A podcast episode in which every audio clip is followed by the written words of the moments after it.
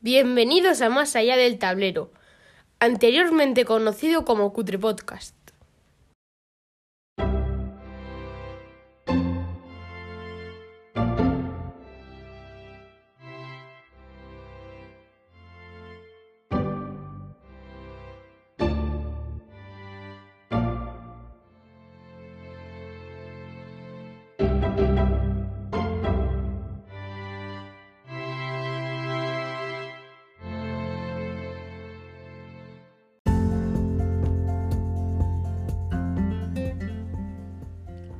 En el episodio de hoy de Más allá del tablero, titulado Ni tan bueno ni tan malo, Luis, el loco del basal, nos hablará sobre el filler Midworks y sobre Micro Macro Crime City.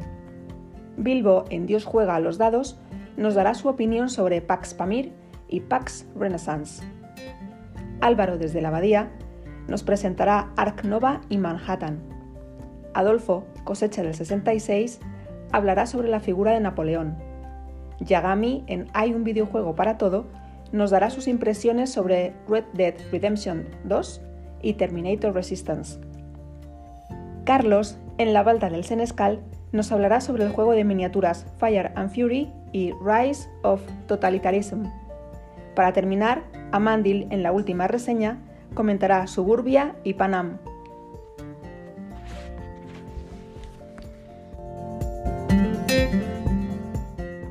El loco del basal.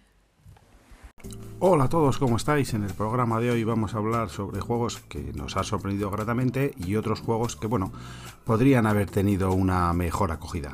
Como primer juego es realmente un juego muy pequeñito, es el Minworks de la editorial Maldito aquí en España. Es un minijuego que va en una latita muy pequeña, que dentro lleva unas fichitas que simulan los caramelos de menta redondos y en este caso este Mindworks es una de colocación de trabajadores. Es un juego que a priori lo puedes ver y dices, bueno, pues es esta cajita que puede haber, pero luego, oye, lo sacas y para jugar con gente que está empezando en los juegos de mesa o para unas... o si estás jugando algún juego que requiere mucho análisis parálisis, montar una partidita al lado para mientras uno está media hora pensando poder jugar es muy divertido. ¿En qué consiste el juego? Bueno, pues el juego consiste en que tenemos cuatro cartas que serían como las localizaciones principales, luego tienes unas localizaciones para poder cambiar y darle rejugabilidad al juego y entonces lo que tenemos que ir haciendo es poniendo, nosotros empezamos con tres trabajadores y vamos poniendo fichas en las posiciones según el número de jugadores, estas cartas o este set inicial permite que en una carta te pueda, se puedan poner uno o varios jugadores. Por ejemplo, en la carta de dirección, de consejo de dirección, solo se puede poner uno y eso lo que hace es convertirte en el jugador inicial y coger un trabajador. Pero hay otros, como es el productor, que obtienes pues dos trabajadores. O el constructor, que es lo que te permite construir planos, que es lo que a posteriori te da los puntos de victoria que necesitas. Siete en concreto para ganar la partida. Entonces luego hay un mercado en el, en el que hay unos planos en los, cuales te pueden dar o habilidades o, construcciones que dan los puntos de victoria o construcciones que dan más trabajadores o más recursos. Por ejemplo, una mina te da tres trabajadores al turno siguiente. Entonces el juego es muy simple, tú tienes que decidir dónde te vas poniendo, pues si al principio quieres ganar más dinero o quieres comprar un plano o te quieres convertir en el juego inicial porque te interesa, entonces vas haciendo acciones para conseguir montar tu combo de tal manera que recaudes dinero para ir construyendo y, llegar a esos 7 puntos de victoria. El juego no aparentemente no tiene mucho, pero la verdad que es muy divertido porque esa simpleza hace que todo el mundo tenga que pensar muy bien e intentar programar muy bien cuál es tu orden de jugadas, porque si los demás lo saben hacer bien también, pues se acaba. ¿Qué ventaja tiene esto? Que no hay que pensar mucho, al final son partidas de 10 minutos, pues si no te ha salido la idea que tenías, pues ya está, los 10 minutos juegas otra y ya está. También viene unas cartas para jugar en solitario que simulan una serie de jugadores, cuatro en concreto, y cada uno pues tiene una manera de jugar distinta y vamos vamos jugando. La verdad que es un juego que me ha parecido muy divertido, sobre todo para, para jugarlo en, en familia. Y el otro juego, que se nota que venimos de verano, que os voy a hablar también es del Micro Macro Crime City, All In. Bueno, pues este también es un juego familiar para jugar con los hijos si no son muy muy jugones o no son ya excesivamente mayores, porque aquí cada uno tiene su edad y por lo tanto tus hijos también tienen la suya. En realidad es un juego de deducción donde tenemos un mapa inmenso que si tenéis hijos pequeños que les gusta colorear, pues tiene otro juego incluido que sería colorear este mapa tan grande entonces tú, bueno, pues puedes, eh, vas cogiendo las misiones que no todas tienen la misma dificultad, o sea, hay misiones más fáciles, más difíciles, o sea, bueno, en realidad más que misiones son resolver crímenes más fáciles y más difíciles. Y entonces tú te tienes que ir moviendo por el plano, buscando las pistas que te van dando una serie de cartas para resolver el crimen. Y una vez que tú crees que lo has resuelto, los jugadores deben de contar la historia. Y uno de los jugadores ha de hacer de juez. Entonces, los jugadores cuentan, pues esta persona fue aquí, pues entonces tenía envidia de este, y pues, fíjate que se fue aquí, consiguió tal, hizo una bomba y explotó la calabaza de que iba a llevar no sé quién al concurso. Ah, pues muy bien. Por poneros un ejemplo inventado. Eh, pues esto, alguien mira la respuesta y dice, ah, pues es correcto o no es correcta. Entonces, ese jugador ya no puede participar en las deducciones, o sea, hasta que no se decide tomar partido, todos los jugadores pueden participar porque no ven la respuesta final. En el momento que deciden resolver, uno de los jugadores coge la respuesta, verifica si es correcta o no. Si no es correcta, ese jugador ya no puede jugar ni puede hablar y los demás tienen que darle una vuelta al, al crimen. La verdad que es muy divertido, además sobre esta caja luego puedes ir a internet y hay más, eh, más retos, más cosas que te, puedes, que te puedes sacar, con lo que el juego está muy chulo. Y además lo que os decía, el mapa es inmenso, si a vuestros hijos les gusta colorear, pues bueno, se pueden poner a colorear ahí sin problemas. Y el reverso tenebroso de esta elección de juegos pues sería el Bunny Kingdom.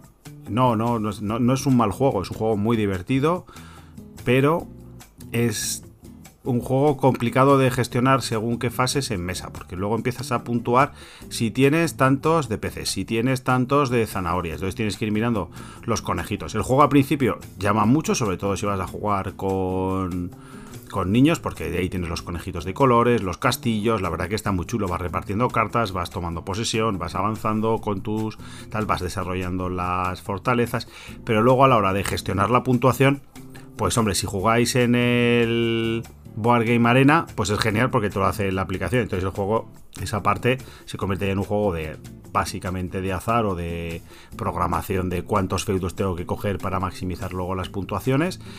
Y es un juego, bueno, pues que tiene gracia, pero si juegas en tablero, es un juego que hay veces que la parte posterior, la parte de hacer la puntuación, de gestionar todo esto, pues es un poco más rollo, porque al final tienes que ir levantando muchas de los conejitos, pues si no se ven, etcétera, etcétera. Pero bueno, lo que os digo, es la parte más eh, como un juego que a priori podría ser muy divertido, luego la parte de gestión de hacer puntuaciones y todo, a mí se me hace un poquito más cuesta arriba, pero el juego en sí es divertido, ¿eh? no, no considero que sea un, un mal juego.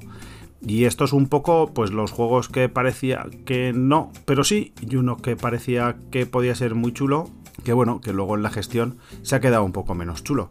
Eh, espero que lo hayáis pasado bien, como digo siempre, coger juegos, disfrutar, divertiros y pasarlo fenomenal. Bueno chicos, hasta el siguiente programa. Dios juega a los dados. Hola a todo el mundo, yo soy Bilbo y hoy os vengo a hablar de una decepción y una alegría o una sorpresa, el palo y la zanahoria, en una de mis series de juegos favoritas, que es la serie de juegos PAX. Para aquellos o aquellas que no lo sepáis, la serie PAX es un conjunto de juegos con un sistema de eh, reglas y mecanismos común y una ambientación diferente eh, respecto de, cada uno de los juegos de la serie. La serie PAX empezó con Pax Porfiriana. Al, iba a decir allá, pero el año Catapum, pero no sé, 2010 largos. Salió, son caja pequeña, además, son juegos eh, que tienen un conjunto de cartas que es el mercado donde los jugadores compran. Normalmente después esas cartas se bajan o se conservan en la mano, se bajan en lo que se conoce como un tablero, un tablero personal compuesto por cartas. Eh, es un juego que se caracteriza porque cada cierto tiempo todo el mundo tiene la opción eh, de dar un golpe o, conseguir la victoria. No me sale el nombre ahora mismo. Bueno. y también por el hecho de utilizar el mismo componente, cubitos, cilindros, mm, torres de ajedrez, caballos, lo que sea, de diferentes maneras para que, para que representen diferentes conceptos, pues una carretera, eh, el hecho de que tú tengas más o menos tierras, que tengas más o menos gente protestando en esas tierras, etcétera, etcétera. Depende también del contexto. De acuerdo, entonces, eh, como decía, esta serie arrancó con Pax Porfiriana, un Pax que y un juego en general que, bajo mi gusto, es uno de los mayores exponentes de euros mm, temáticos donde la interacción es mm, la base de todo esto. Y es el que marcó en, gran medida las líneas generales de, todo esto. Eh, la sacó en caja pequeña Sierra Madre Games, que es quien edita esta serie. Eh, bueno, tuvo el éxito que tenía Eklund hace 10 años, cuando le seguían cuatro personas y, aún sacaba los juegos con, fichitas de parchís. Y a raíz de un Essen, donde la gente de Masqueoka sacó la edición coleccionista en español, una edición que la verdad es que es la que yo tengo, es la que más me gusta, bien traducida, caja pequeña, compacta, buenos materiales y un tablero que quieras que no te, ayudaba a, organizar las cosas. A raíz de eso fue cuando, digamos, la serie empezó a despegar más. La siguiente entrega es Pax Pamir. Pax Pamir es un juego creado por nuestro amado y adorado Cole Werle, autor de Ruth, de Oath y próximamente de Arx, que la verdad es que trajo un aire fresco a, esta serie. ¡Torgente! ¡Gente ya es imbécil! ¡Alcalde! ¡Todos somos contingentes! ¡Pero tú eres necesario! ¿Qué consiguió Pax Pamir y por qué me parece una sorpresa? ¿Por qué me sorprendió? Porque, bueno, mm, viniendo de ese gran, vamos a decirlo así, éxito o, buena acogida de Pax Porfiriana, eh, Cole, Werle, nunca sabré cómo se pronuncia bien su nombre, supo jugar con el concepto básico de esta serie, que es las facciones. Entonces, en Pax Porfiriana tú tenías una serie de una manera, un conjunto de maneras de ganar el juego mm, por eh, anarquía, por bueno, diferentes formas y tú te tenías que adherir a ellas e ir jugando con cierta estrategia para conseguir que eh, ganar, ¿no? En el momento del golpe de estado, tener esa mayoría frente a Porfirio. En Pax Pamir mm, lo que se consiguió es darle aún más asimetría. En Pax Pamir tú tienes bandos y dentro de esos bandos tienes que quedar el primero. Entonces, lo que permite eh, Pax Pamir y en lo que avanza Pax Pamir y en lo que sorprende Pax Pamir es en conseguir una jugabilidad con una asimetría brutal, porque la forma de ganar de los británicos, la forma de ganar de los rusos y la forma de ganar de los afganos es completamente distinta. Y el juego te permite que todo te permite hacer esa parte de tortugueo, esa parte de comer la oreja, esa parte de interactuar, pero de forma más acusada, porque si tú estás en uno de los bandos, eh, tienes que querer, tienes que conseguir mm, ser el primero, el, que más influencia tenga cuando se vaya a, producir uno de esos golpes.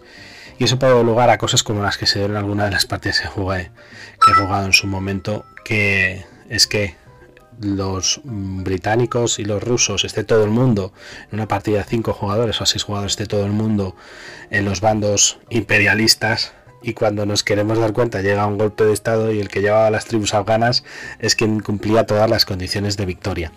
Entonces creo que por ahí eh, Cole Werle le consiguió dar lo que es ese toque de asimetría y además se junta con el hecho de que temáticamente y mecánicamente sea un juego que encaja a la perfección y además con un tema muy poco trillado como era la dominación británica de, Afganistán y de, y de, Rusia por parte de las grandes potencias. Entonces para mí este fue una gran sorpresa porque fue como la, el debut, ¿no? esa ópera prima, mm, ese primer juego importante de Cole Werle que me hizo ver eh, que se le puede considerar en ese sentido, pues bajo mi punto de vista, uno de los mm, autores a seguir actualmente. ¿De acuerdo?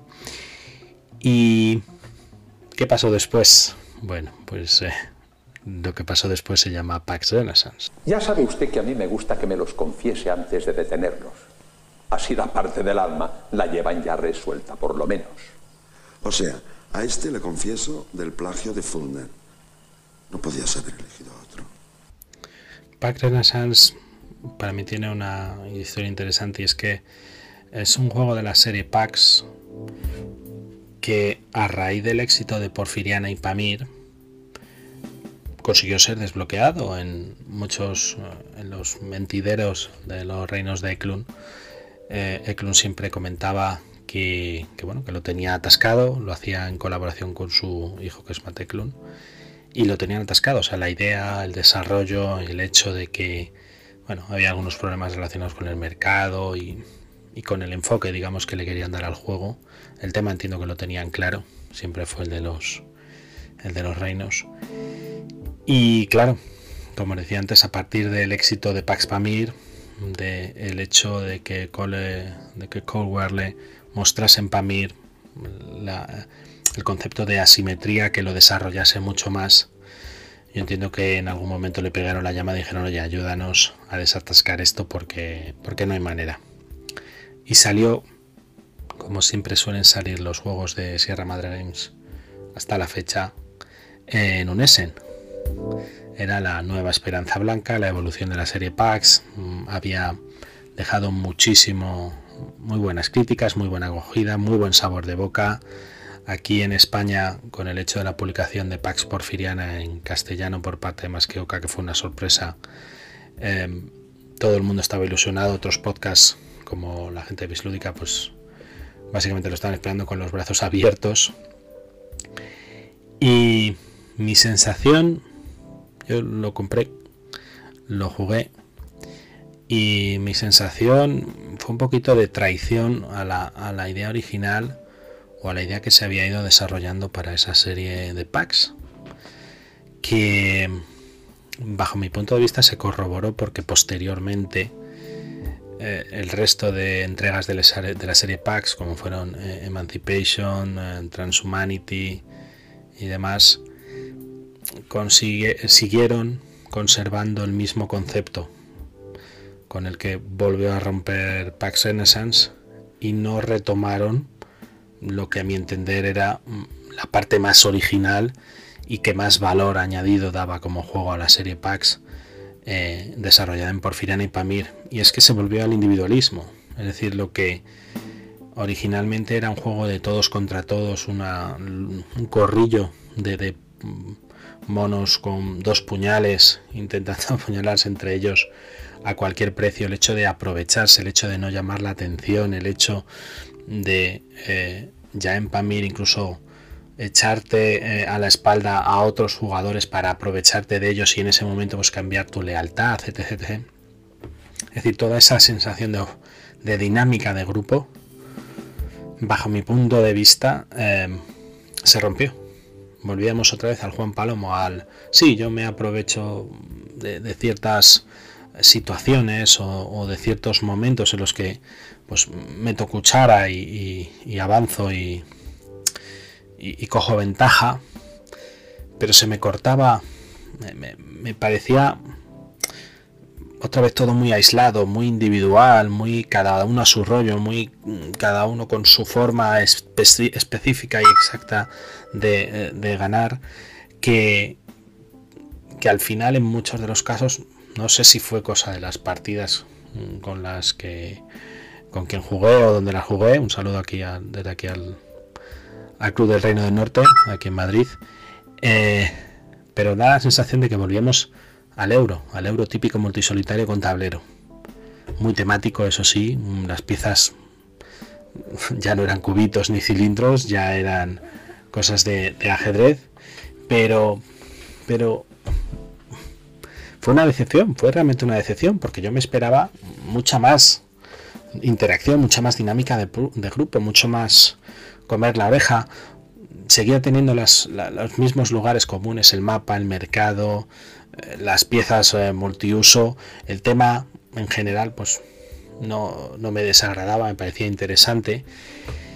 Y creo, o tengo la teoría de que no lo pudieron hacer en la misma línea que los dos primeros packs, este Pax Renaissance, mm, porque en los primeros packs eh, los bandos estaban conformados por personas o personalidades históricas que se adherían a una u otra ideología o forma de ganar o estrategia de ganar y podían, vamos a decir así, cambiar de, una manera menos que, te chirrease menos históricamente, mientras que en Pax Renaissance como representas reinos, pues digamos que eso mi sensación es que te restringía más la posibilidad de que alguien, de que a nivel estratégico eh, tuvieses cosas que chirriasen con el tema histórico, yo sé, convertir a España al protestantismo o algo así, ¿no?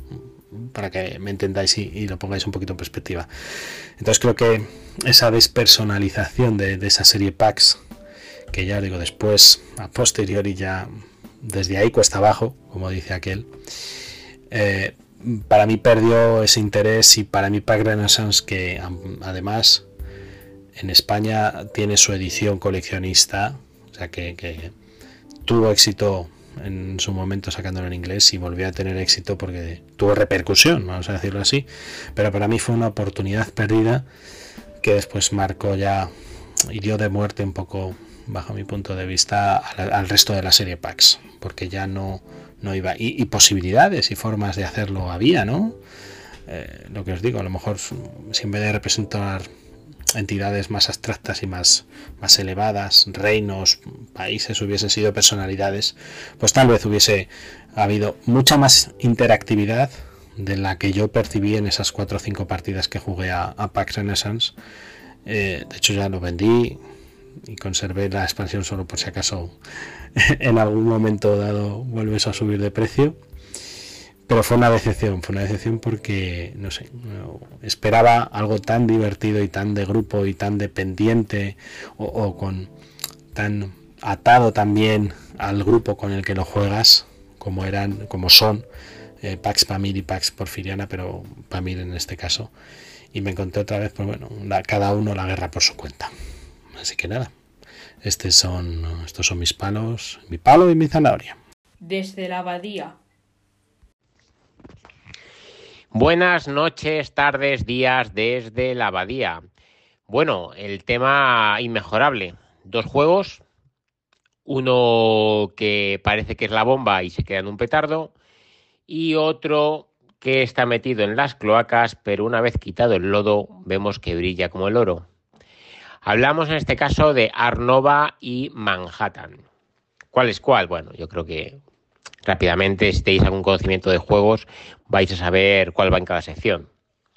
Arnova, empezamos con la ficha. Juego de 2001, de 1 a 4 jugadores, 90 150 minutos, edad 14 años y un peso de 3,73. Eh, la editorial madre es Feuderland, Spiel. ¿Y qué os voy a decir de este juego?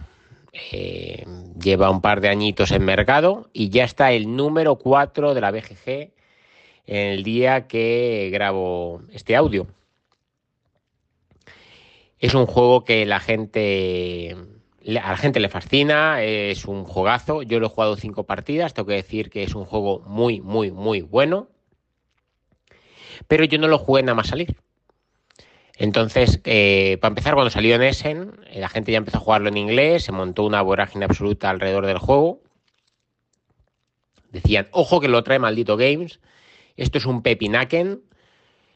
Y a lo mejor se montó un aura alrededor del juego que mm, nos hacía a todos esperar un auténtico avión. Y diréis, joder Álvaro, está el número 4 de la BGG, ¿qué más avión eh, quieres? Ya, pero para mí eh, está sobrevalorado. Vamos a decir, por ejemplo, una cosita. En la BGG, la comunidad dice que para mejor es a dos jugadores. En serio, me compro un euro que parece un sarcófago para jugarlo a dos jugadores. Eh, no, algo no, no cuadra ahí. Tengo que decir que a mí me gusta el juego, ¿eh? pero que no llega a cubrir las expectativas que me había hecho sobre él. A lo mejor si este juego lo hubiera cogido en otro momento sin que nadie me hubiera dicho nada, diría, chavales, he descubierto el mejor juego de los últimos tres años. Pero no es el caso. Primero se hizo mucho, mucho revuelo sobre él y yo cuando, cuando lo jugué la primera vez dije, "Mm, algo no me cuadra. Y luego lo confirmé. Para mí no es tan buen juego. Tengo que decir que es bonito a rabiar, que las mecánicas funcionan muy bien, pero, pero no. Este iba a ser el juego que se parecía a Terraforming y que iba a destronar a Terraforming. Eh, pues bueno, al parecer lo ha destronado, ¿no? Eh, Terraforming está por debajo, creo recordar, en la BGG. Pero bueno, comparar este juego con Terraforming es comparar a Dios con, con alguien bastante, bastante inferior. Terraforming es un juego increíble que es para jugones puros. Y este juego, siendo también para jugones puros, a lo mejor tiene una cara mucho más amable, pero que es falsa. ¿Por qué digo esto? Porque eh, si os ponéis a jugar a este juego en una mesa y pasa gente que no ha jugado en su puta vida nada, es su fucking life, mejor, así no suena tan brusco. Eh, la gente va a decir, qué bonito, hostia, enséñame a jugar a este juego. Es un puto infierno. Enseñar a jugar a la Arnova es un infierno. O sea, un infierno total. Eh, yo ya os digo que, que no les costó la vida enseñármelo, yo porque soy aparte un poco limitadito, y yo enseñarlo a otra persona eh, ya no os quiero ni, ni, contar. El entreturno se me hace pesado. Eh, me diréis, claro, y en Terraforming no se te hace pesado. Que Terraforming es Dios. O sea, ¿qué parte no habéis entendido de eso? Terraforming es Dios. Y no se le nombra en vano. Este se me hace un poco pesado. Por eso es mejor a dos jugadores, porque va mucho más fluido. Me parece una dificultad excesiva para, para el juego. Creo que si, si se hubiera bajado eh, la dificultad, el juego iría mucho mejor. Mira, os voy a poner un ejemplo. El Earth, que sacó Maldito Games eh, del 2023, de este año, un 7,8 en la BGG, no es moco de pavo, no es el, el 8 y pico, 8,5 que tiene Arnova, pero bueno, 7,8 está muy bien. El 208 del ranking general, pero para mí le gana por la mano. Es igual de bonito, pero aparte de ser igual de bonito y que aparte es de también dicen que es mejor a dos jugadores. O sea, en esto está todo parejo. Ya entramos en que de 45 a 90 minutos, más corto. Para mayores de 13 años y peso 2,88.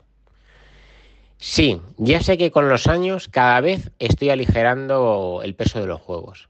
O sea, a mí poder sacar un juego, cuando tienes muchos juegos, poder coger un juego, leerme así las reglas en diagonal y sacarlo a jugar, para mí es mucho. Ahora entiendo que si tienes cinco juegos y te acuerdas más o menos de jugar a todos, pues sí, el Arnova está muy bien. Pero el Arnova, ¿a quién coño se lo vas a sacar? A ver, es que es un juego que, no, que, que es para jugones, no puedes sacarlo a la familia, no puedes sacarlo a amigos. El Earth, por ejemplo, lo puedes sacar. Es igual de bonito. Cuando se pase la gente y vea el juego en mesa, todo el mundo va a decir, ¡hala, cómo mola este juego! ¡Qué chulo, tal, no sé qué! ¿Es difícil de jugar? No, siéntate. Claro, no tiene nada que ver. Para mí, para lo que aporta uno y aporta otro, me quedo con Earth. Pero de largo. Y me juego dos partidas en lo que estoy jugando una en el otro. O sea, para mí se ha hinchado muchísimo Arnova para lo que es. Os digo más, os voy a decir un juego más bien medo, mediocre o que ha pasado por debajo de, del radar de mucha gente, que es el Enciclopedia. Un 7,5 en la BGG. Mejora, eh, dice la comunidad, a tres jugadores, es de 1 a 4. Eh, de 60 a 120 minutos, mayor de 14 años y peso 3,05. Pues yo os digo una cosa, ¿eh? Si consigo una enciclopedia barato y en la reimpresión del Earth eh, me hago una copia propia, el Arnova desaparece del pensamiento, para mí. Con los otros dos, cumplimento eh, totalmente eh, los huecos de juegos de animales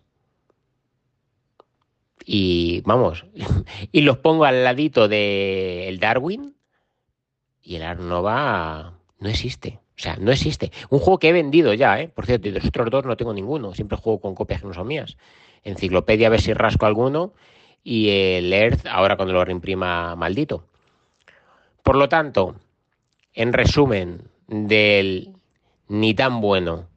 ¿Arnova es un buen juego? Sí. ¿Es para estar el número 4 de la BGG? No. ¿Ocupa más mesa que un fiambre? Sí. Y es difícil de explicar bastante. Y que la gente le coja el rollo bastante. Por lo tanto, hay alternativas más baratas, porque de hecho, si hablamos de precios online, el Arnova, vamos a ponerle un 59,60 euros. En la enciclopedia vamos a ponerle 51 euros y el Earth por debajo de los 50 euros. Esto hablamos de tienda online. Imaginad eh, por ahí en Wallapop o segunda mano. Por lo tanto, chavales, o la expansión, que no lo creo, aligera el juego, que van a sacar una expansión de animales marinos en Essen. O para mí el Arnova es un muy buen juego que funciona muy bien, que te puedes echar una buena tarde, pero que no es para estar donde está. Y con esto pasamos al ni tan malo. En este caso eh, vamos a hablar de Manhattan, 1994. Madre mía, qué fea era la portada de este juego cuando salió. No sé si fue Spiel de a ver. Si no, estuvo nominado. Sí, Spiel de creo, 1994. Vamos, un juego como la copa de un pino, que tiene solo un 6,7 en la BGG de nota, de 2 a 4 jugadores, pero eh, estoy de acuerdo con la comunidad. Es un juego para jugar a 4. Es el típico juego que viene una pareja a jugar a tu casa y después de cenar os echáis un Manhattan y las puñaladas vuelan. Vuelan, vuelan. 45 minutos. Dificultad 1,92. Sí, que soy muy pesado. Que lo siguiente que os voy a sacar es el piedra, papel o tijera a 0,5 de dificultad. Vale, vale. Pero que esto se lo saco a todo el mundo. A todo el mundo. Y puedo echar todas las partidas que quiera a lo largo de la tarde. ¿Que hay pique? Pues echa otra. Cosas que tiene malas en Manhattan. Es un juego sencillo. Es un juego con muchísima interacción. O sea, sé, si se lo vais a sacar a alguien que no tiene ni idea, o sea, ni idea de... O sea, ni idea, perdonadme, que se me ha ido santo al cielo. Nunca mejor dicho lo del santo al cielo. Que, no le gusta la interacción, que le gusta jugar eh, en plan Eurogame, eh, mirando solo su tablero, su puzzle y no quiere saber nada del resto, este no os lo saquéis, claro. Ahora, un juego para jugar después de cenar con unos amigos, con una pareja, un juego, o sea, con otra pareja, porque ya te digo que esto hay que jugarlo a cuatro, ¿eh? Un juego que, que puedes jugar para desengrasar entre un euro duro y otro. Manhattan, de verdad, un, un básico en la, en la ludoteca.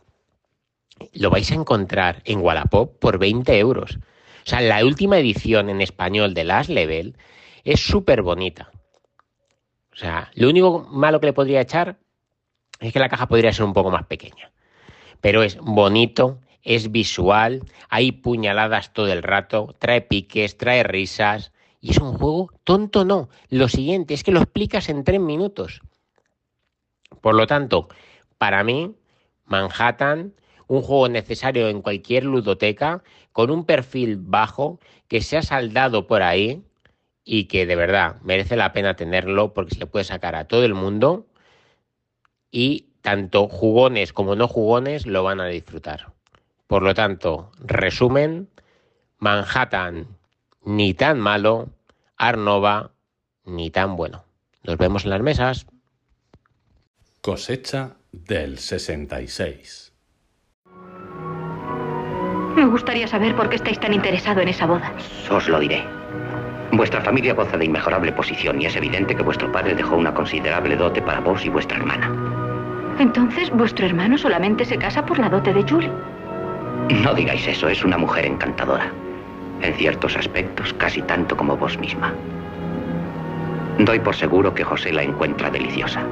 Y serán muy felices juntos. Hablaré con Julie de todo cuanto os he oído. De acuerdo, eso era precisamente lo que yo perseguía. Quiero dar a mi familia una buena posición. José será el primero. Los otros tendrán que esperar a mi vuelta de la campaña de Italia. ¿Creéis que la gente va a someterse a vuestros deseos? ¿Que los hechos van a producirse como planeéis? ¿Habéis oído hablar del destino, Desiree? Desiree, deseada. Tenéis un nombre maravilloso. Dentro de poco probablemente os besaré. Y no será por vuestra dote.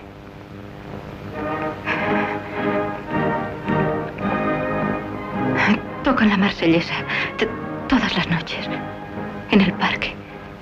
Es como una alegre despedida. Hoy se toca en Francia solamente. Mañana paseará triunfante por Europa. Un ejército harapiento con zapatos de cartón. Y vos no creéis en el destino. ¿Quién se atreve a predecir el futuro? Es extraño que mucha gente piense así. Yo conozco el futuro. Soy un predestinado para forjar la historia. ¿Os reís? Cuando siento miedo, lo oculto riéndome. Napoleón es eh, de esas palabras, por supuesto debido al famoso, al más famoso de los portadores del nombre, que posee la interesante cualidad de ser usada como arma arrojadiza o como gran elogio.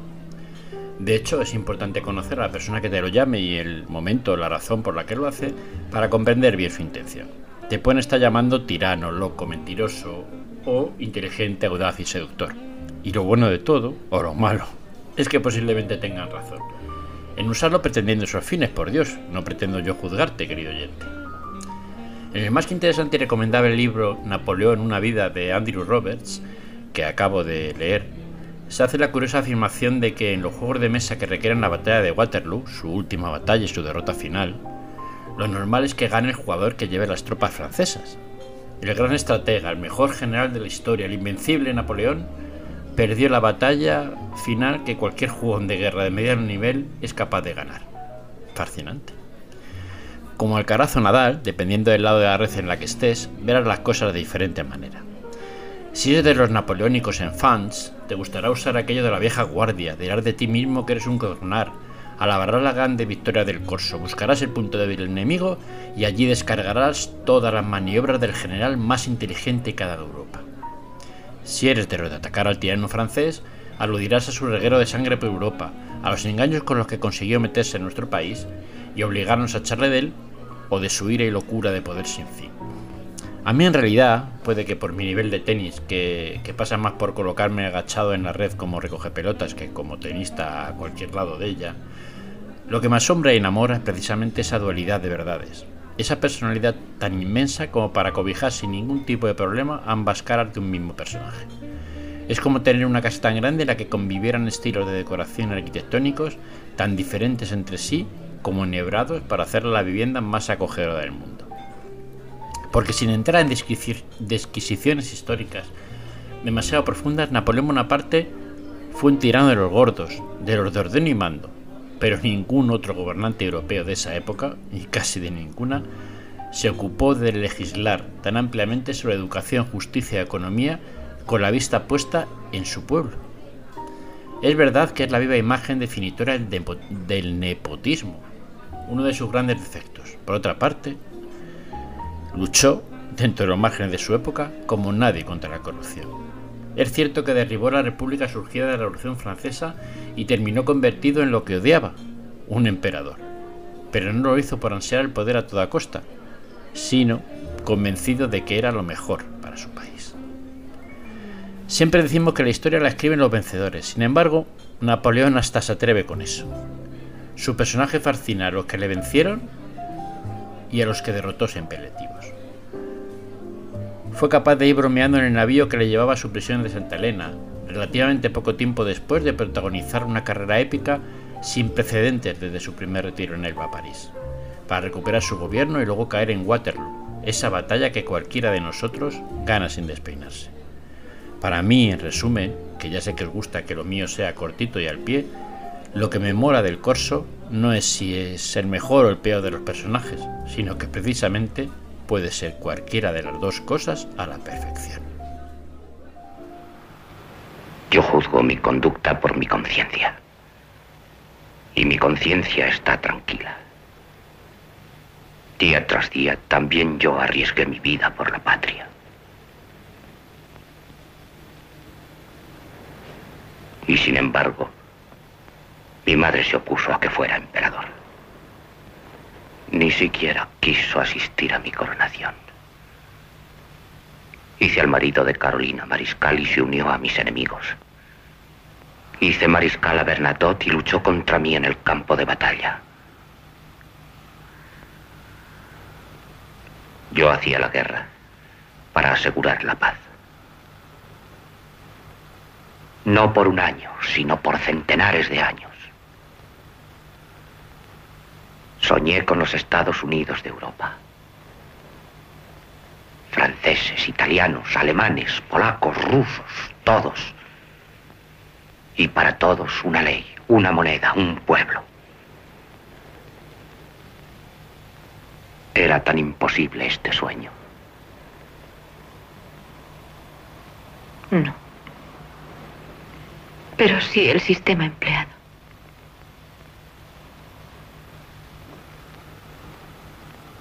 Ahora he de permitir que me lleven a esa fría y solitaria roca del océano. Santa Elena. Antes escapé de Elba, pero no volveré jamás de Santa Elena. ¿Es esto lo que me pedís? Es lo que os pide Francia. Hay un videojuego para todo.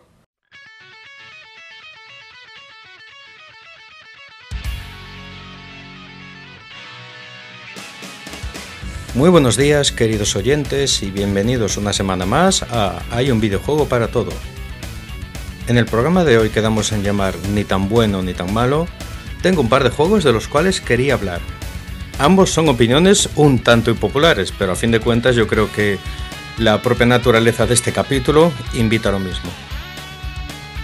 El primer juego del que quiero hablaros y que podemos calificarlo como es el juego que no es ni tan bueno, sería Red Dead Redemption 2.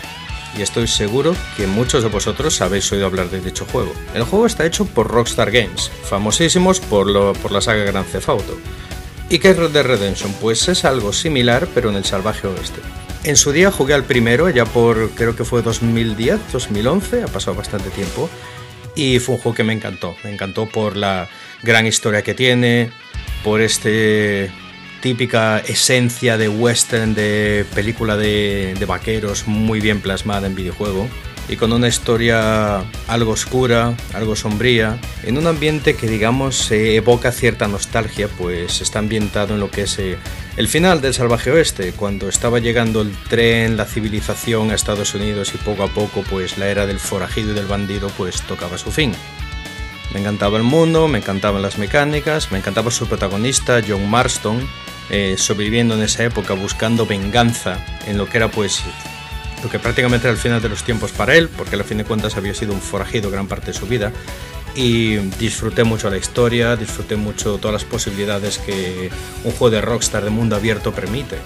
Y es una historia con muy buena actuación de voz, muy bien escrita, pero también puedes perderte en mitad de la nada y cazar, puedes atacar bancos, puedes sobrevivir a una emboscada que te hacen, puedes intentar secuestrar una dirigencia e incluso la típica cosa que hemos visto en pelis de, vaqueros, que es secuestrar a una mujer, atarla y ponerla en las vías del tren, algo muy políticamente incorrecto hoy en día. Así que os podéis imaginar que cuando Rockstar anunció una secuela, pues yo era de los primeros que estaba ahí pendiente, bueno, este juego me lo compro, pero día uno. Sobre todo cuando Rockstar empezó a hacer una cosa que ellos son muy buenos haciendo, que es sacársela, en fin, el látigo y fardar de la increíble tecnología y realismo que el juego ofrece. ¿Qué realismo vimos? Pues vimos realismo en plan de los efectos eh, de las armas en el cuerpo de las personas son muy realistas, eh, cuando se mueven como la ropa se agita con el viento realista, cuando alguien está mirando con el, hacia nosotros con el sol en la espalda pues vemos como las orejas son un poco transparentes porque la piel es más fina ahí. Vemos que cuando pasa el tiempo nuestro personaje pues le va creciendo la barba, incluso vemos que cuando hace frío los testículos del caballo se meten para adentro. Un nivel de realismo tremendo, muy prometedor, pero que por desgracia fue la razón por la cual no disfruté del juego. A ver, os voy a comentar una cosa. Algo que es muy importante. Eh, a mí me encantan los videojuegos, los considero arte. Yo creo que son una plataforma para, para contar historias, para transmitir mensajes y emociones. Sin embargo, no dejen de ser un eh, producto cuyo objetivo principal es el entretenimiento de quien lo juega. Cuando yo juego un juego espero pasarlo bien. No espero que sea súper complicado, a no ser que me esté metiendo en uno de estos simuladores alemanes de limpiador de calle, que ya comenté en otro capítulo, recomiendo ir y escucharlo. Así que cuando el hiperrealismo se mete en mitad de la diversión, pues ya es cuando creo que un juego pues fracasa. Y Red Dead Redemption, aunque mucha gente que, que son detractores de esta opinión, yo creo que es algo que juega en su contra aquí. Porque recordemos el primero. En el primero yo a veces me ponía a cazar bisontes, eh, repitiendo la extinción pasada. Podía haberla hecho yo, con todos los que cacen el primer Red Dead. Eh, atracando bancos, asaltando dirigencias. Una dirigencia me ve, escapa, así que yo voy con mi caballo a través de una pradera con mucho césped alto, intentando pues ir al encuentro. Y, como ya he dicho, pues asaltando trenes, atracando bancos. Pero ¿cuál es el problema? En Red Dead Redemption 2 el realismo llega hasta el punto de ser contraproducente. A mí no me divierte que en Red Dead Redemption 2 tenga que estar cazando, tenga un máximo de tres pieles que puedo sacar de animales y que las tenga que vender rápidamente porque si no se pudren. No me gusta que estoy en mitad de un tiroteo porque me han asaltado en mitad del camino y mi caballo me tire porque de tantos tiros eh, se ha estresado. No me hace gracia que voy, estoy persiguiendo una dirigencia y acabo pegándome una hostia descomunal contra el suelo porque el césped era muy alto y mi caballo no vio una valla que estaba ahí en medio, porque el caballo salta automáticamente los obstáculos, y no me divierte que tenga que planear durante media maldita hora atracar un banco y que al día siguiente pues vuelva y me empiecen a pegar a tiros porque me han reconocido porque tienes que cambiarte toda la ropa. Llevaba la misma chaqueta y por eso me reconocieron y empezaron a tiros conmigo. Eso en mi opinión mata la diversión. Le sumas una historia que estaba muy bien, pero que era increíblemente larga, que cuando estaba a punto de acabar el juego dije, bueno, a ver si se acaba de una vez, porque esto se está extendiendo de una manera que ya no es divertido. Así que para mí eso fue un fracaso. Que el realismo está muy bien, pero honestamente, cuando el realismo se mete en, el gameplay, se mete en la fluidez de la experiencia y llega hasta un punto en el cual digo, mira, que hay un montón de cosas que no están proporcionándole nada positivo al juego, no, le están, no lo están haciendo más divertido, no lo están haciendo más jugable, pues llegamos a ese punto y ya me da igual eh, lo bien que le cuelguen los huevos al caballo cuando directamente pues no estoy pasando bien. Mira, mi caballo le cuelgan genial los cojones. Pego tres tiros y me tira al suelo porque se estresa. Pues, pues es como si no tuviera huevos, hablando en plata.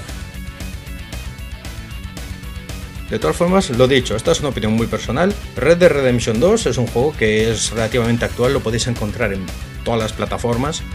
Hace poco Rockstar pues incluso reeditó la primera parte para PlayStation 4. No la recomiendo porque es un port horrendo.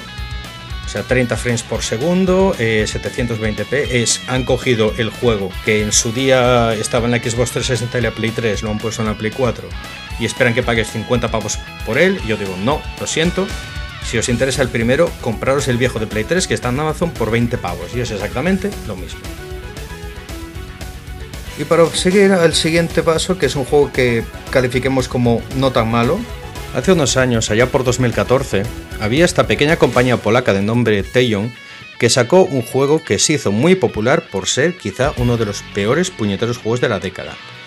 Y es un juego basado pues en la famosísima franquicia de películas eh, Rambo. Se llamaba Rambo el videojuego y era pues un shooter sobre raíles, como puede ser el House of the Dead, y que realmente era malo, malo, malo. El juego salió y la gente dijo, pero ¿cómo se le ha ocurrido a esta gente? A, día de hoy, sacarte un rail shooter que en plan de esto me lo sacas en 2002 en arcade está bien.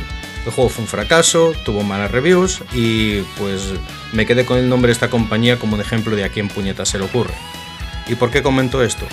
Pues porque esa compañía que sacó ese juego horrible anunció tiempo más tarde, estamos hablando ya en 2019, que iba a sacar un juego basado en la franquicia Terminator, de nombre Terminator Resistance. Yo personalmente, Terminator es una franquicia a la cual le tengo un especial cariño, es una franquicia muy maltratada con horrendas películas y horrendas adaptaciones eh, que vinieron más tarde. Pero bueno, ellos dijeron que van a hacer un videojuego. Y yo dije, bueno, pues a ver, aunque sea por morbosa curiosidad, vamos a ver cómo estos pueden arruinar todavía más de mi infancia con otro juego tan despropósito como el anterior. Y adivinad qué, justo lo contrario. Desde el momento que pones Terminator Resistance, desde el momento que lo inicias en la pantalla principal escuchas ese maravilloso tema, ya sabéis cuál me refiero, esa banda sonora de Terminator con la que empiezan las películas, dices, bueno, esto, esto empieza muy bien. Y nos encontramos en, lo que es el inicio del apocalipsis, cuando las máquinas se, se alzan, cuando empieza la línea de aniquilación, que básicamente era una línea de Terminators yendo de este a oeste, creo recordar, matando todo lo que se cruzan y tú estás ahí pues intentando sobrevivir. El juego es un shooter en primera persona muy competente, el sonido es magnífico, los momentos en los que aparece un Terminator son aterradores, que es lo que tenía el Terminator, era, un, era una máquina, pero una máquina que sobre todo está diseñada desde un punto de vista creativo para dar miedo. Y esta gente que habían entregado ese juego horrible que era el Rambo de Game, pusieron un Terminator Resistance que han dicho, mira, vale, te pedimos perdón, este es el juego que querías, de verdad nos interesa esta franquicia, le tenemos mucho cariño, ahí te va un pedazo de juego, que las reviews han sido, pues, en mi opinión, un poco, un poco crueles, lo han llamado genérico, yo creo que podía haber sido mucho más genérico. A mí me pareció un... no un juego que vaya a reinventar la rueda, no, pero en plan que digo, aquí, aquí yo veo cariño puesto y es un juego que estoy disfrutando y me está devolviendo a mi infancia. Me habéis recordado por qué Terminator me gusta. Me habéis eh, recordado lo que era eh, una franquicia de calidad antes de que las últimas tres películas pues prácticamente primero matasen, luego apaleasen y finalmente se measen en el cadáver. Me sacáis un juego que me ha hecho pues sentir esperanza. Y ahora estoy siguiendo esta compañía porque están trabajando en Robocop Rogue City, basado en el Robocop clásico, no en ese remake ridículo del año 2014.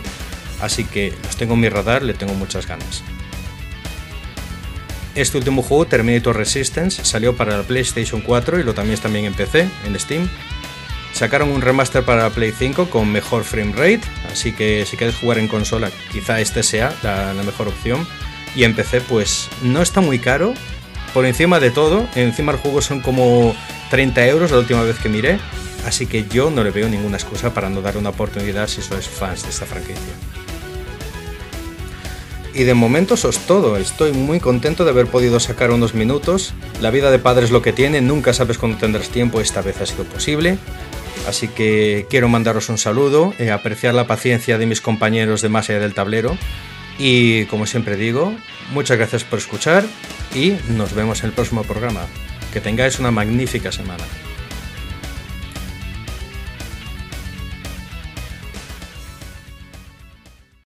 La balda del Senescal. Se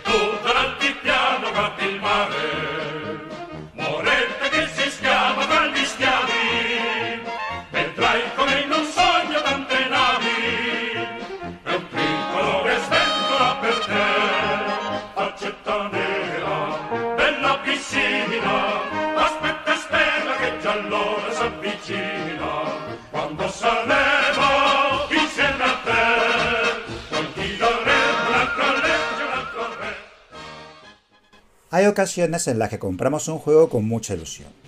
El tema nos interesa, tenemos otro juego del diseñador y lo que sabemos de las mecánicas nos motiva. Eso me pasó con El ascenso del totalitarismo, el juego de Luca Camisa, editado en español por cuatro dados. Tengo Democracia bajo asedio, del mismo diseñador, y lo disfruto mucho. El tema de la política de entreguerras me apasiona y daba por supuesto que las mecánicas del ascenso del totalitarismo serían parecidas a las de democracia bajo asedio. Para colmo, el juego acumuló retrasos, de modo que al interés inicial se sumó la impaciencia por la espera.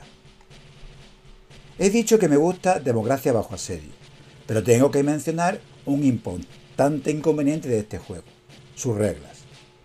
Al no estar organizado siguiendo las secuencias de juego, al leer el manual de Democracia bajo asedio no te haces una idea de cómo se juega. Y precisamente por su organización peculiar, cuesta solventar las dudas que surgen durante una partida, ya que la información está atomizada y repartida por las reglas de manera poco intuitiva, al menos para mí. Sin embargo, una vez consigues desentrañar el manual y te enteras de cómo se juega, en realidad las mecánicas no son complicadas y Democracia bajo asedio es un juego muy divertido, interesante desde el punto de vista histórico y creo que equilibrado. Ahora bien, no es un juego para los alérgicos al azar, y he de confesar que yo he desportillado algún dado contra la pared por negarse a darme resultados superiores al 3 de manera repetida y recalcitrante. Democracia bajo asedio cubre el periodo entre la llegada al poder del nazismo y el comienzo de la Segunda Guerra Mundial. Por su parte, el ascenso del totalitarismo recrearía el periodo inmediatamente anterior, el proceso por el cual el fascismo tomó el poder en Italia y el nazismo usurpó el gobierno de la República de Weimar. Al abrir el juego, los componentes del ascenso del totalitarismo no eran tan diferentes, había cartas y marcadores de eventos políticos. Además, también traía decenas de fichas con personajes influyentes de la época, lo que me pareció incluso más atractivo. Con la mejor de las intenciones acometí la lectura del manual.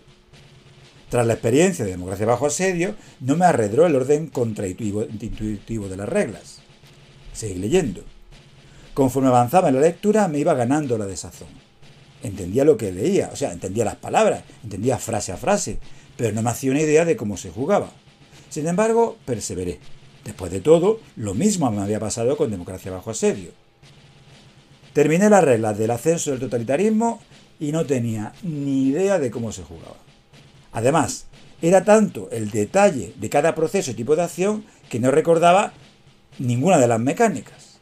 Sin embargo, no desesperé.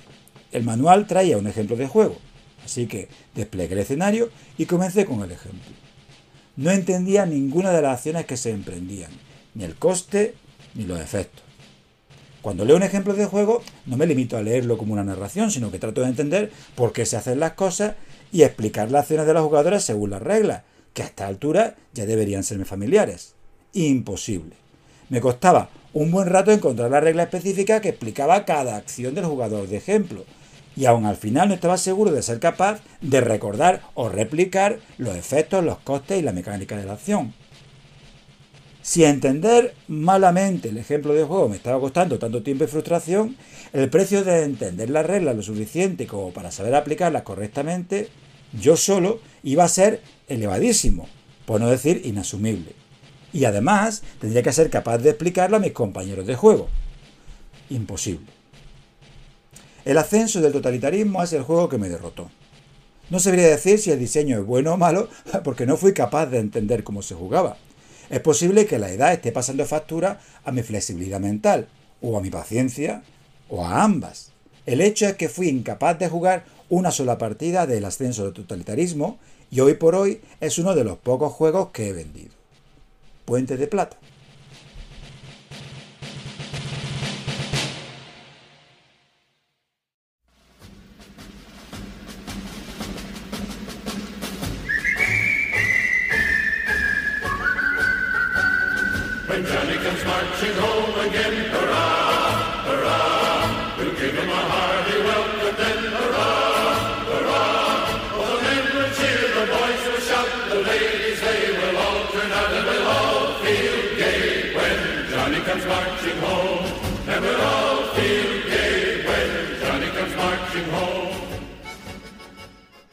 En este espacio he hablado principalmente de juegos de mesa, sobre todo históricos, con alguna breve incursión en el mundo del rol.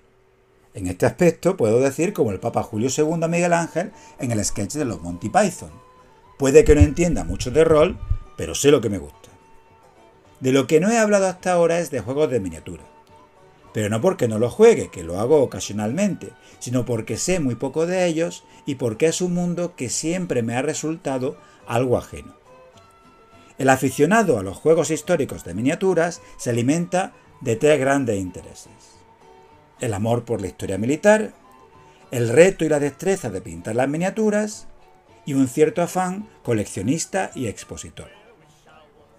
Mi radical torpeza con todo tipo de tareas manuales me incapacita para pintar una pared sin manchar toda la casa de pintura, de modo que pintar una miniatura se me antoja un superpoder. Tampoco soy coleccionista por naturaleza ni inclinación, y miro la cantidad de juegos de mesa que tengo acumulados más con agobio que con orgullo. Por eso mi interés por la historia militar está satisfecho con los juegos de mesa.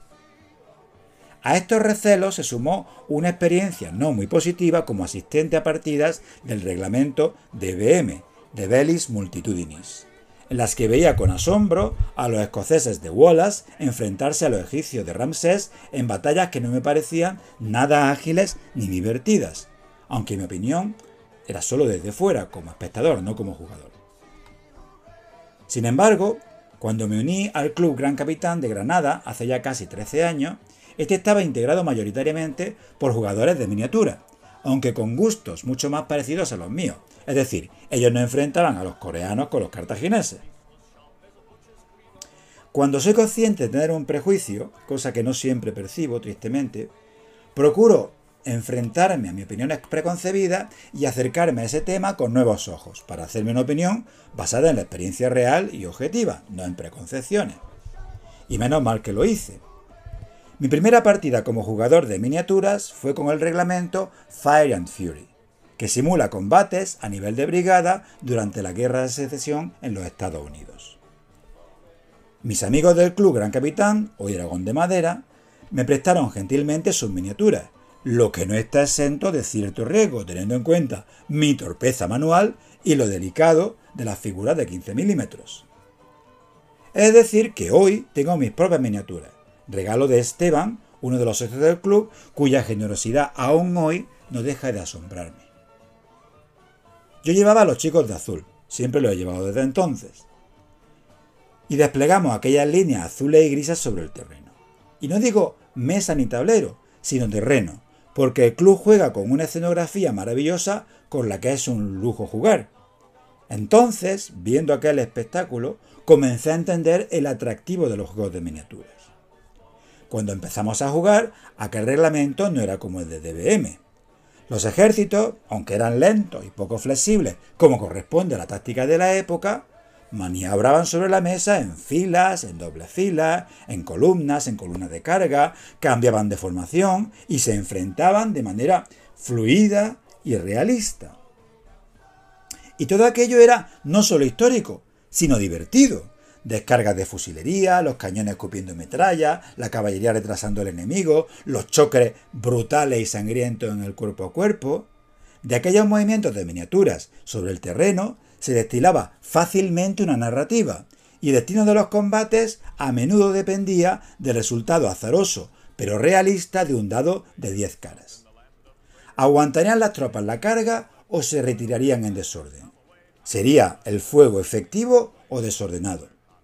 Fueron varias horas de partida y de emoción que se saldaron, como la mayoría de las ocasiones, con una victoria del sur. Pero eso era lo de menos. La diversión, la conversación e incluso las discusiones merecieron la pena porque aquella batalla y todas las posteriores las libramos con pasión. Nunca pintaré miniaturas porque conozco mis limitaciones, pero hoy puedo decir que ya no tengo un prejuicio contra los juegos de miniaturas. Con un buen reglamento, con las figuras y la escenografía adecuada y sobre todo con estos jugadores que me precian llamar amigos, nunca diré que no a una partida de muñequitos.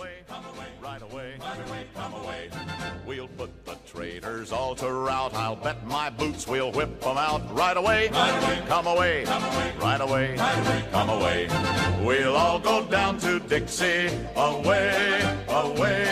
Each Dixie boy must understand that he must find his Uncle Sam away, away, away. We'll all go down to Dixie, away, away. We'll all go down to Dixie. La última reseña.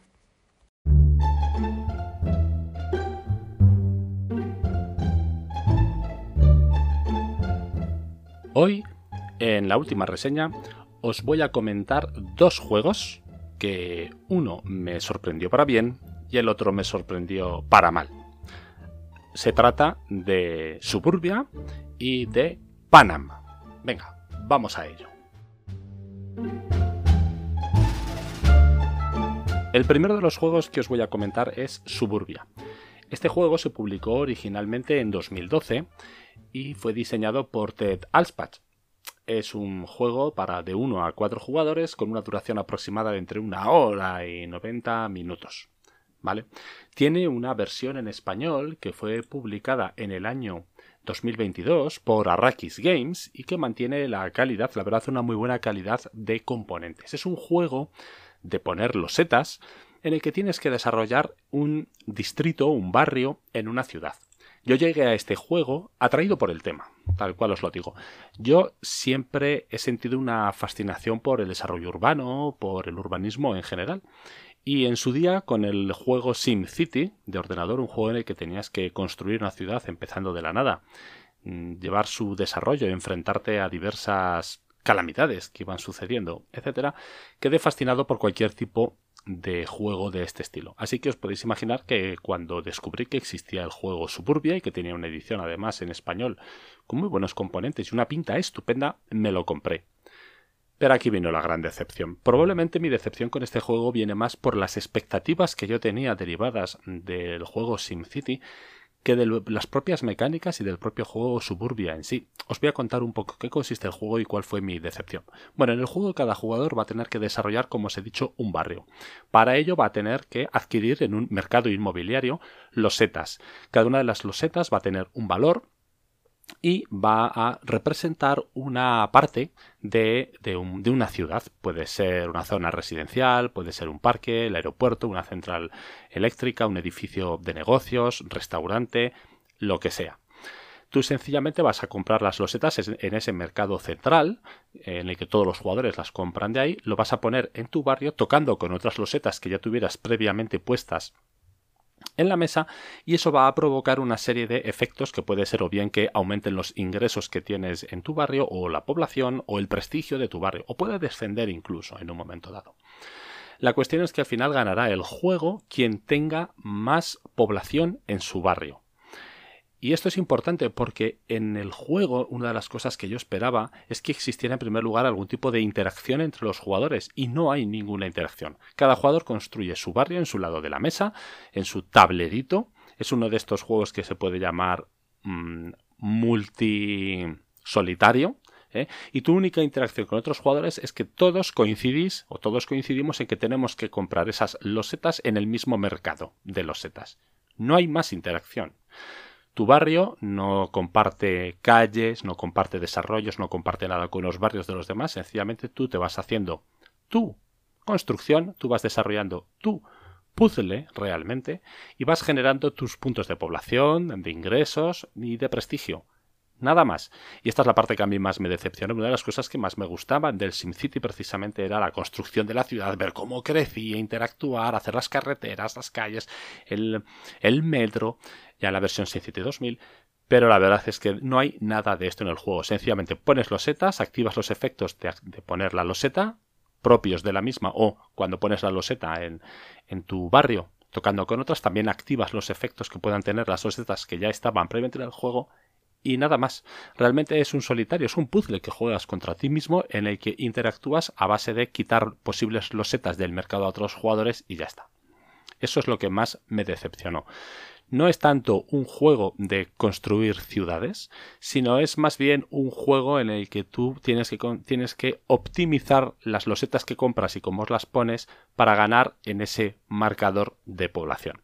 La verdad es que en ese sentido me decepcionó bastante. Dicho esto, como os he dicho, los componentes son muy buenos, la idea probablemente está bien, es un juego bastante entretenido realmente, tienes que pensar mucho qué compras, dónde lo pones, qué activas, qué no activas.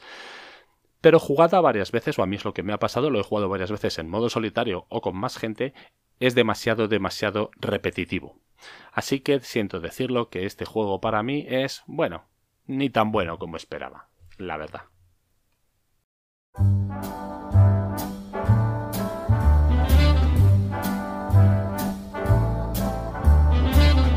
Call me irresponsible, call me unreliable, throw in undependable too. El segundo juego que os quiero comentar es Panam.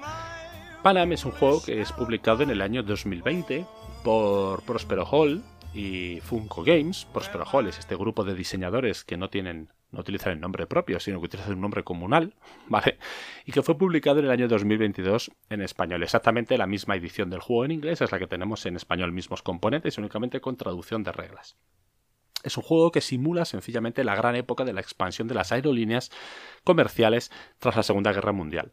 Cada jugador va a representar el dueño de una aerolínea comercial que está empezando, con muy poquitos aviones, empiezas con tres aviones, ¿vale? A la vez que se está desarrollando la Panam, que funciona con una serie de reglas propias, ¿vale? Nadie lleva la Panam, cada jugador lleva una pequeña aerolínea.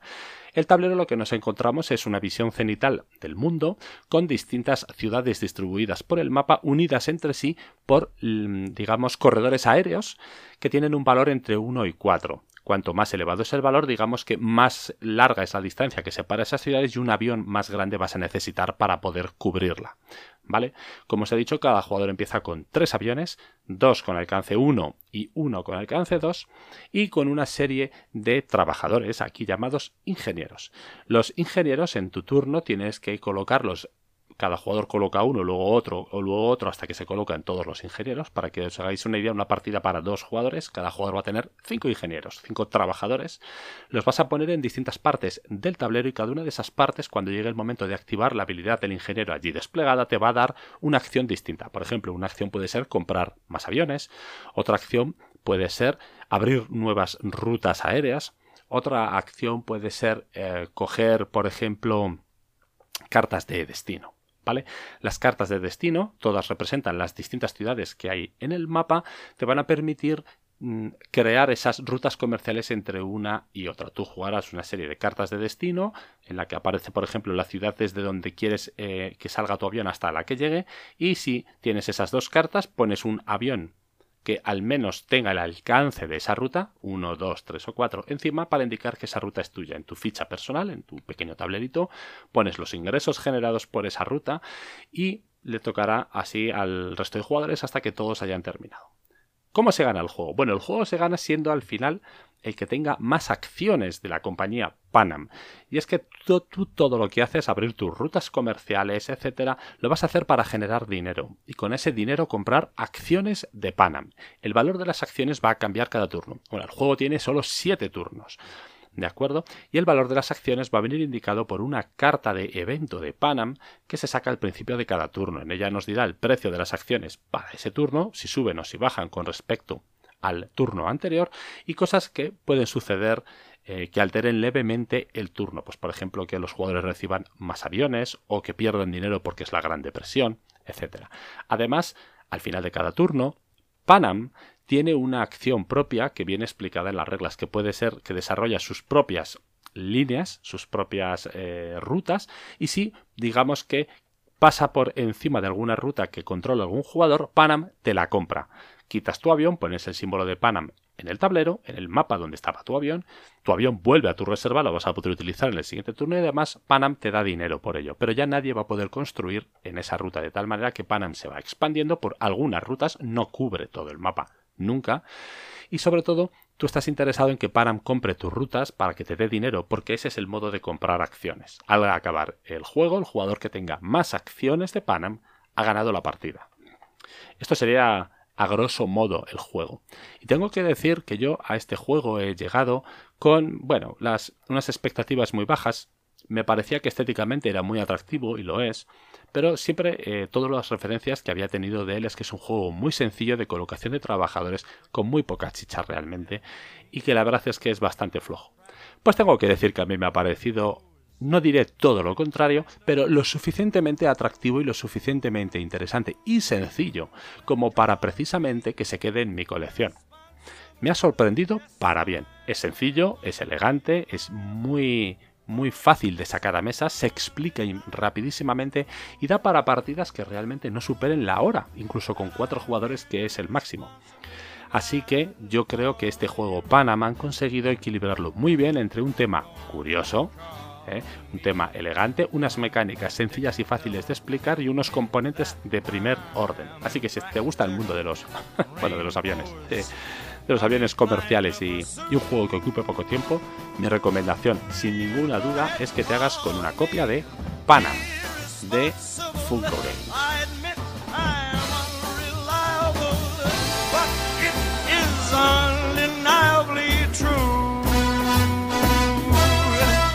that I'm irresponsibly mad.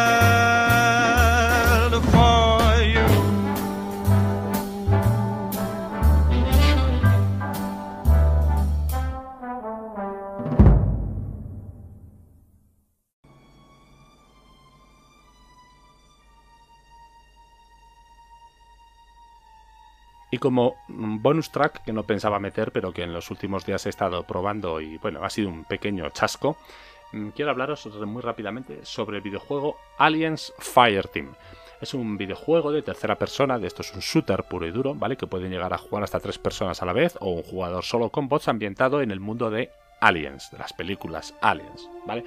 Los jugadores van a llevar sencillamente marines coloniales y vas a tener que hacer una serie de misiones relacionadas pues con ese con ese mundillo, pues lo típico. La verdad es que pues, entrar en una nave, rescatar a unos, acabar con un montón de aliens xenomorfos, aparecen también robots y aparecen también los individuos estos de las, de las versiones Prometheus, todas estas que han sacado, que yo las he visto por encima y tampoco les he hecho mucho caso realmente. Es un videojuego que me ha decepcionado bastante. Mira que me gusta a mí el tema de Aliens, mira que es un shooter que no puede ser muy difícil, que lo bordaron hace muchos años con Aliens vs Predator, sobre todo la, la la versión multijugador que podías llevar un montón de, de, jugadores con batallones grandes de marines contra un depredador o contra varios aliens. Aquí es máximo 3. Eso sí, muy bonitos los gráficos, muy chulos, pero muy sencillo. Es un juego de estos túnel. Tú solo puedes avanzar en línea recta por una dirección. Paras de vez en cuando te viene una oleada de aliens, más o menos sobrevives o te zumban y se acabó. Eso sí, la historia debe ser súper profunda, porque hay diálogos, hay audios y tienes que leer texto como por un tubo.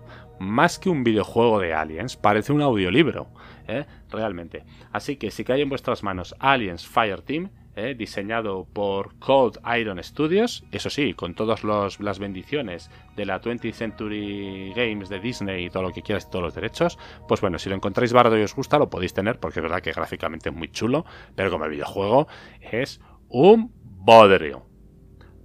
Tenía que decirlo.